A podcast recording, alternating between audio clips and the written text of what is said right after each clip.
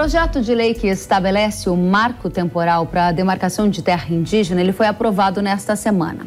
Na quarta-feira, o tema foi discutido por parlamentares e aprovado por 16 votos a 10 na Comissão de Constituição e Justiça do Senado. Ainda na quarta-feira, parlamentares da bancada do Agro conseguiram aprovar a urgência desse projeto de lei do marco temporal. E, na sequência, votaram a medida no plenário do Senado. Por 43 votos a favor e 21 votos contra, o PL que estabelece o marco temporal foi aprovado pelos senadores. A matéria teve todas as sugestões de emendas rejeitadas e segue agora para a sanção do presidente Lula.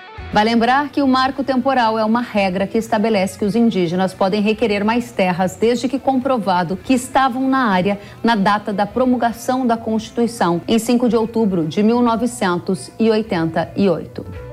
No mesmo dia em que o Senado aprovou o PL, os ministros do Supremo Tribunal Federal fixaram a tese contra o marco temporal e definiram como será realizada a indenização dos proprietários de terras que tiverem áreas demarcadas como indígenas.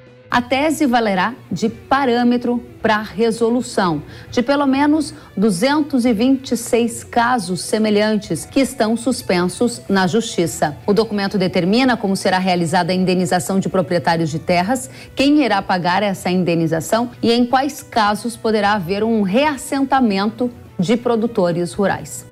Entre outros pontos, ficou definido que nos casos em que a demarcação envolva a retirada de não indígenas que ocupem a área de boa-fé, caberá sim a indenização. Ela deverá abranger as benfeitorias e o valor da terra nua. Não haverá indenização nas terras indígenas que já estejam reconhecidas e declaradas em procedimento demarcatório, a não ser que o caso já esteja judicializado.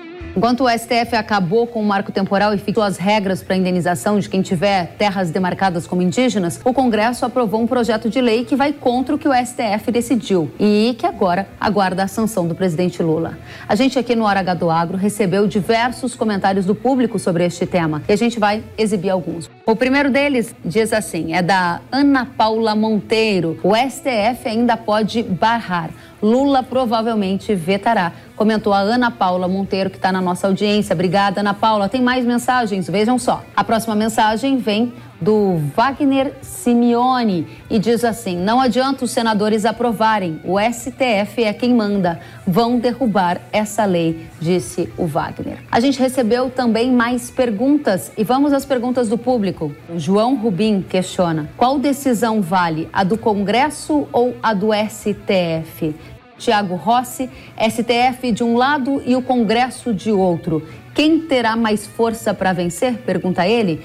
E é justamente nesse contexto que a gente vai em frente para já chamar o Frederico Bus, que é consultor jurídico da Federação da Agricultura e Pecuária do Rio Grande do Sul, para responder estas e outras perguntas. Frederico, seja muito bem-vindo. Olá, Kelly. Obrigado. É um prazer estar aqui. Obrigada, a gente que agradece. A pergunta da audiência veio de várias pessoas. Qual a decisão valerá? Do Congresso, que estabelece o marco temporal, ou a do STF, que acabou com o marco temporal? Não, a partir do momento que a lei for publicada, ela que passará a vigorar, até porque é uma prerrogativa do Congresso Nacional legislar sobre esse tema e sobrevindo uma lei uh, detalhando né, os requisitos para as demarcações de terras indígenas, né, regulamentando a Constituição neste, neste ponto e restabelecendo o marco temporal, a vedação de ampliação de áreas já demarcadas, esta lei entra em vigor e, para, e passa imediatamente a surtir os seus efeitos. Até porque a decisão do STF foi prolatada quando ainda não havia a vigência de uma legislação regulamentando este tema. Então, o que você está dizendo é que vale a lei. Só que esta lei ainda Exatamente. não foi aprovada. A gente tem um projeto de lei aprovado no Congresso. Então, nesse meio tempo, o que está valendo é a decisão tomada pelo STF até que o PL vire lei. Sim, exatamente. Até que o PL seja né, ou sancionado pelo presidente, ou no caso de derrubada de veto, ele, se, no caso de veto, ocorra uma derrubada de veto e sobrevenha a publicação da lei, nesse interregno, vale a decisão do STF. Mas no momento que a lei for publicada, seja por sanção do presidente da República, ou seja, por promulgação do, do, do Congresso Nacional, ou seja, derrubada do veto, passará a vigorar a lei e surtir os seus imediatos efeitos sobre este tema. Frederico, a nossa audiência está muito engajada nesse tema e a gente tem mais perguntas. Vamos à próxima pergunta e eu já te chamo para responder. A pergunta é do Joel Bonato e diz assim: O que acontece se o presidente vetar o projeto de lei? Que, que acontece, hein, Frederico? Bom, esta matéria volta para o Congresso Nacional e ele terá 30 dias para derrubar este veto, para derrubar, que ocorra a derrubada deste veto presidencial e a promulgação da lei por parte do Congresso este veto deve ser derrubado pela maioria absoluta dos membros das duas casas. É uma sessão conjunta e o que significa a maioria absoluta? A maioria dos componentes das duas casas deverá votar para a derrubada deste veto e a promulgação da lei nos termos em que foi aprovada agora no Senado. Você tem confiança de que o Congresso derrubará os vetos se assim Lula o fizer? Sim, tem, tem, temos informação de que isto uh, tem boas uh, chances de ocorrer. Né? Temos uh, votos, teríamos votos suficientes para a derrubada deste veto, caso ele venha a ocorrer. Como você disse que o que está valendo agora é a regra, a decisão do STF, e nesse inteirinho a gente tem ainda que Lula receber o PL sancionar ou vetá-lo na parte ou no todo. Se ele vetar, volta para o Congresso, tem que passar pela Câmara e pelo Senado. A gente está falando de quanto tempo nesse processo? Olha, são 15 dias úteis para o presidente Lula vetar ou sancionar, tá? E depois isso volta, caso ocorra algum veto, esse veto ele pode ser total ou parcial, ou seja, ele pode vetar um artigo da lei, ou pode vetar toda a lei. Então esse veto daí volta, ele tem 15 dias úteis para vetar ou não, ou sancionar, se, ele, se houver algum veto, volta para o Congresso e o Congresso terá 30 dias para apreciar uh, o veto, ou seja, derrubar ou não conseguir derrubar este veto. Na sequência, daí a lei é publicada. Então, a gente tem cerca de 45 dias, mais ou menos, pegando essa conta do que você colocou. Dentro desse Talvez tempo. Um pouco mais, né? Um pouco mais, pois é. Dentro desse tempo, 45, vamos colocar um pouquinho mais de dias, é possível que a Justiça de ganho de causa a indígenas com base na regra que o STF derrubou do marco temporal para todos os processos que estão sendo avaliados? Olha, eu acredito que isso não deve ocorrer, porque foi divulgada a tese pelo STF agora na última uhum. quinta-feira. Ainda teremos né, a publicação do acórdão, poderemos ter embargos de declaração, que nada mais são que, do que algum pedido de esclarecimento que poderão ocorrer por parte dos integrantes do processo. Então, acredito que isso não, não deva ocorrer assim com, com tanta rapidez. Eu acredito que antes de que ocorra o trânsito em julgado uh, da decisão no STF, já, nós já tenhamos né, a, a, publicação desta, desta nova legislação, que nada mais uh, contém do que a posição do STF, do, do Poder Judiciário, nesses últimos 35 anos, porque desde a Constituição de 88, sempre o, o, STF sempre provocado, isso. Lá em dois, desde 2003 teve uma súmula do STF sobre isso, lá em 2009 reforçou esse impedimento, anos seguintes sempre também, sempre no sentido de ler a Constituição tal como ela está posta, ou seja, no sentido de, da existência do marco temporal para a demarcação das áreas indígenas. Então, essa legislação ela nada mais é do que é, coloca na lei a, a decisões, reiteradas decisões do STF relativa ao tema até esta última guinada na jurisprudência que ocorreu na, na, na, neste início deste mês. Muito bem. Frederico, a gente vai para mais uma pergunta da audiência. Fábio Ramos, ele pergunta: o STF poderá anular o PL do marco temporal aprovado no Congresso? Bem, vamos lá. Esta lei, sendo publicada, passa a vigorar imediatamente, né, supera esta decisão do, do STF e pode sim né, alguma, algum partido político, alguma entidade ingressar com uma medida judicial junto ao STF, postulando a arguição de inconstitucionalidade. Bom, em, em linhas gerais, em condições de normalidade, eu entendo que caberá ao STF, enfim, respeitar essa prerrogativa do Congresso Nacional, porque a, a estabelecer as regras para as demarcações de áreas indígenas, a legislação a respeito, é uma prerrogativa do Congresso Nacional, é uma atribuição do Congresso. O STF foi provocado, se manifestou agora, colocatou essa decisão, quando não existia uma lei a respeito. Então agora, agora estamos num outro cenário e né, após a, a, aprovação da SPL, se vier a ser publicada a lei, teremos um novo cenário. E com o, o Congresso tendo cumprido essas atribuições, suas prerrogativas de legislar a respeito. Então, caberia ao STF respeitar essa legislação e não uh, declarar, declarar inconstitucionalidade. Caso isto ocorra, ou seja, o STF venha a prolatar alguma decisão no sentido de inconstitucionalidade, bom, aí teremos uma, uma, um dissenso, uma disputa férrea entre os poderes, algo que realmente é, é incomum e eu não recordo de, de de situação parecida em tempos recentes. Se isso ocorrer, certamente teremos um, um sério dissenso, uh, conflito entre os poderes. Bom, antes da gente passar para a decisão, para a tese que o STF estabeleceu nessa semana, um último ponto, porque aqui estávamos é, atentos principalmente ao PL, que passou na Câmara, que passou no Senado e que agora aguarda a sanção ou vetos do presidente da República. A sua expectativa, como alguém que vive dentro da Federação da Agricultura do Rio Grande do Sul, é que a gente tenha o restabelecimento estabelecimento da segurança jurídica, do direito de propriedade a partir agora desse PL? Ou você acha que essa contradição, essa diferença aí entre os poderes vai manter essa insegurança jurídica no Brasil por mais tempo? Olha, Kelly, nós acreditamos que esta legislação venha a ser respeitada, até porque, é, com devido respeito à decisão do STF, mas o STF ao dar esta guinada né, na jurisprudência, a alteração drástica, ele foi para um outro lado, né? Nessa jurisprudência, ele, ele relativizou o direito de propriedade, ele causou uma situação de insegurança jurídica extrema. Muitas, eu ouço às vezes as pessoas falar, ah, revogou a tese do marco temporal. Não, revogou a Constituição, releu a Constituição, fez uma nova leitura da Constituição. O marco temporal não é tese, ele está no corpo da Constituição. Tese foi o que criaram para justificar esta nova leitura do texto constitucional, pela primeira vez em 35 anos.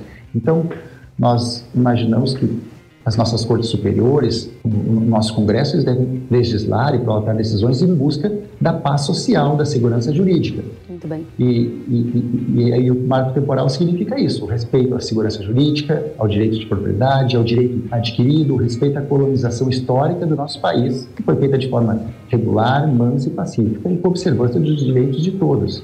Então, é isso que se espera, até porque não há um antagonismo, como muitos, muitos falam, não há um antagonismo entre os direitos dos proprietários dos indígenas. Pelo contrário, eles estão previstos na Constituição e, e, são iguais, não há, não há hierarquia não, e nem há conflito entre os, os, direitos indígenas e dos proprietários rurais. E isso que esse, esse PL e esta lei que virá a ser publicada reflete e esperamos, portanto, que seja observada. Muito bem. Agora, olhando para tese que o STF estabeleceu. Caberá a indenização para o proprietário de terra que a ocupe de boa fé. E isso deverá abranger as benfeitorias e o valor da terra nua. Está lá escrito no site que divulga essa informação, um site oficial, divulgando a informação de parte dessa decisão tomada pelo STF agora na quarta. Esse pagamento de indenização, ele vai ser prévio? Qual é o seu entendimento sobre essas indenizações? Porque há vários aspectos. Esse que eu estou destacando é um deles. Pois é. Este, este ponto da, decisão do STF ficou no seguinte sentido: a indenização das benfeitorias úteis e necessárias serão prévias em dinheiro. E, e pelo valor da terra, né, pela terra também a indenização prévia por parte da União. E a União terá o direito de cobrar o Estado né, e é, no valor da terra nua, ou seja, que é o valor mais baixo, porque o valor da terra nua, que é o uh, para fins do imposto territorial rural, ele desconsidera todos os investimentos feitos no imóvel. E outro ponto importante, uh, neste tópico da decisão, a STF disse que a indenização ocorrerá quando não possível o reassentamento. Então, quer dizer, primeiro, eles tentarão reassentar. Se não conseguirem reassentar, não tiverem área, não, se não for possível, daí será realizada a indenização, que constou que deverá ser prévia à, à, à retirada dos, dos, dos atingidos, porém em TDAs, em, em, em valor da terra nua, perdão, que é um valor ínfimo, né, uhum. considerado uhum. todo o prejuízo envolvido. Por exemplo, um agricultor que tem uma área de 25 hectares vai receber algo em torno de 5 hectares, né, o valor da terra nua Sim. chega mais ou menos nesse patamar, 20, 20 15%. Então, é algo realmente uma indenização pífia, que, em hipótese alguma, cobre na, o prejuízo causado a essas pessoas. Nesse momento, você acha que o ideal é a gente não colocar muita atenção sobre essa decisão do STF, que envolve a indenização e esses valores pífios, como você colocou, porque há uma expectativa grande de que a gente tenha o retorno do marco temporal através do Congresso. A sua orientação, aquilo que a, a Farsul está dizendo para todos do Rio Grande do Sul que temem perda de terra é aguardar os próximos capítulos ou fazer algo de objetivo nesse momento? Não, vamos aguardar. Uh, né? A, a Farsul atuou né, juntamente com a CNA para aprovação desta lei, ela foi aprovada deve ir, agora está aguardando a apreciação presidencial. Se houver algum veto, temos a confiança de que ele será derrubado. Uhum. E isso restabelecerá a, a, a, paz, a segurança jurídica nesta questão. Ah, né? Confiamos que ainda este ano tenhamos a, a, nova lei em vigor e que ela seja respeitada pelo, pelo STF, porque né, né, foi realizada, discutida, debatida pelo poder competente, que é o Poder Legislativo, que, repito, detém as atribuições exclusivas de legislar, de okay. dispor sobre as questões uh, que nos afetam, afetam a sociedade. Frederico Bus, consultor jurídico da Federação da Agricultura e Pecuária do Rio Grande do Sul, muito obrigada pelos esclarecimentos nesse tema que é tão caro para a nossa audiência. Volte sempre. Eu que agradeço a participação, foi, foi um prazer. Foi um da mesma forma, até a próxima. A gente está ouvindo vários especialistas, advogados sobre este tema. Agora a gente vai ouvir a análise do Eduardo Diamantino sobre esse mesmo tema, aprovação do PL do marco temporal pelo Senado e a decisão do STF de acabar com a regra. Acompanhe. Nós temos aí um aparente conflito entre poderes que efetivamente deve ser resolvido. Eu, eu acredito e, e, todos temos que acreditar que na nossa estrutura de poder o Supremo revisa. O poder, o poder revisor é o poder judiciário. Ele, em última palavra, diz o que é certo, o que é ou não. Temos agora um projeto de lei complementar interpretando a Constituição de uma forma distinta do interpretado do Supremo. Primeira coisa que eu quero dizer é o seguinte: isso teria sido resolvido se tivéssemos entrado com uma emenda à Constituição. Teria sido muito mais simples mais demorado, mas mais efetivo. Agora, dentro disso, toda lei, é, uma vez publicada, tem a presunção de constitucionalidade, até que alguém a questione. Sendo questionada e chegando ao Supremo, provavelmente vai enfrentar problemas diante disso tudo. Muito obrigada, Eduardo Diamantino, pela opinião, por mais uma análise aqui no Hora do Agro. Ainda sobre demarcação de terras para índios, chamou a atenção a fala de uma indígena em que ela questiona: de que adianta demarcar mais terras se o índio não tem liberdade dentro das suas próprias terras? O vídeo foi divulgado em agosto, antes das decisões envolvendo o marco temporal, e vale a pena a gente conferir. Uma coisa que eu li hoje diz que vão demarcar mais reserva indígena aqui próximo, o Santa Cruz do Xingu. Sinceramente, temos essa terra imensa só que tem um problema. Aqui dentro das nossas terras, já demarcadas há muitos anos, não podemos plantar aquilo que a gente quer. Não temos liberdade para fazer o que bem entender. Que nem só para a gente instalar energia elétrica aqui, a gente tem que enfrentar série de burocracia. Para a gente plantar em grande escala aqui, série de, série de burocracia. E muitos índios se desistem no caminho. Não temos liberdade. Tudo temos que pedir permissão para a FUNAI, para IBAMA, para ONGs. Ou seja, o que adianta demarcar mais terra indígena se o índio não tem liberdade dentro dessa terra? Tudo tem que passar pela mão deles, da FUNAI, das ONGs, do IBAMA, o que for. Isso é muito ruim, muito chato, sabe? Mais terras, mais prisão. É isso que eu entendo. Mais terras, mais prisão. Que adianta? Parece que estamos vivendo dentro de uma prisão verde. É assim que eu enxergo a terra indígena. Em coletiva de imprensa, nesta semana, o presidente da Federação da Agricultura de Mato Grosso do Sul comentou a situação vivida pelos indígenas do Brasil hoje. Questiona se a ampliação de terras vai resolver o problema desses povos. Vamos ouvir. O que, que nós precisamos fazer com esses índios hoje? Não é a terra. Eles não têm água potável, eles não têm escola, não têm saúde, não têm educação. Quando eu passo a noite entre Itaporã e Dourados, eu vejo algumas casas ainda com lamparina. Se, eu, se, vocês são de lá, vocês já devem ter visto isso. Crime. Os nossos índios, eu não estou dizendo dos índios silvícolas. Esse eu não vou entrar no mérito, eu estou dizendo a maior parte dos índios do nosso estado e abaixo do nosso estado, que já são antropizados. Porque eles não podem produzir nas suas áreas e ser tão bons quanto nós na produção, tem que continuar vivendo da forma que está vivendo, sem dignidade. O que, que adianta eu ter é, na Amazônia a quantidade de terra indígena se eles estão passando fome. Não é, eu acho que a política indigenista nossa é, um, é, é, diferente do que eu penso para os índios, que é fazer a produção sustentável, tornar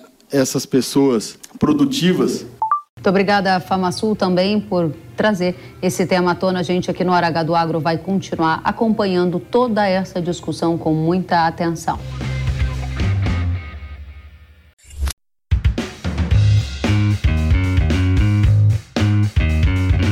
Que bom que você gostou da entrevista e ouviu todo o conteúdo. Se quiser acompanhar as atualizações, siga kellen.severo no Instagram. Até a próxima!